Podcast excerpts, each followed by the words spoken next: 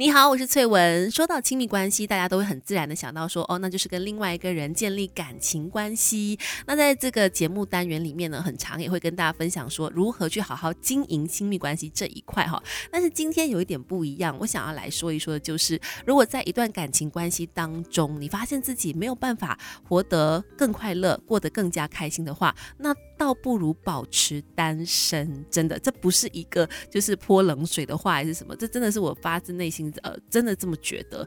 毕竟我自己也有曾经有经历过，说哎，单身的时期，的确，当你可以呃把更多的心力放在自己的身上，然后不需要去为了迎合别人过生活的话，我觉得这样子的日子也更加好的呀。所以大家不要陷入到那种迷思，或者是对于单身有这种歧视或误解，觉得说他的人生就不完整。绝对不是这样的哈，像是美国就曾经有做过一项研究，美国威斯康星麦迪逊大学的教授就针对了一万三千多人的关系状态进行了调查，然后在调查结果当中，他们发现到说，一直保持单身的人和已经结婚的人相比，他们在自主性和个人成长这两项指标当中的得分是明显更高的。也就是说，其实一直保持着单身的人呢，他们在人生当中呢，可以经历更多的个人成长，并不是说我一定要有个。伴，我一定要有一个家庭，我的人生才是完整的。这个研究就说明了这一点。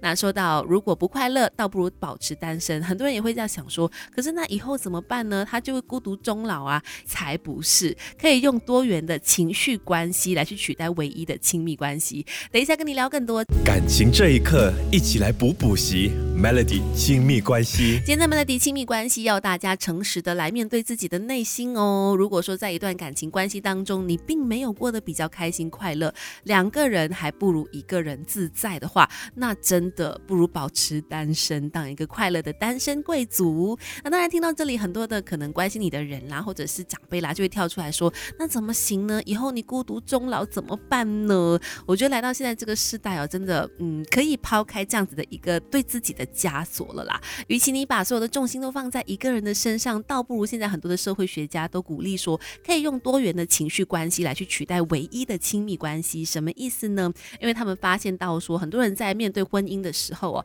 都习惯性的会把伴侣看作他们主要的情感宣泄啦，或者是当他们有情绪的时候呢，希望通过伴侣得到安慰。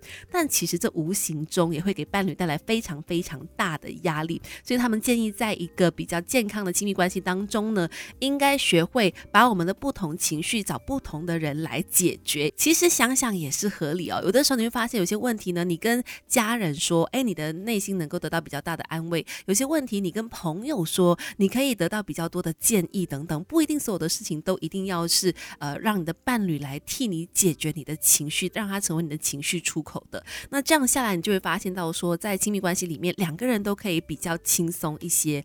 那呃，单身的情况也一样。啊，当你能够有可以跟不同的人建立这样子多元的情绪关系的时候，也就不需要呃依赖说一定要有一个伴来去陪伴你度过人生的各种喜怒哀乐了。快乐甚至可以从各方面得到，就更不用担心说孤独终老这回事啦。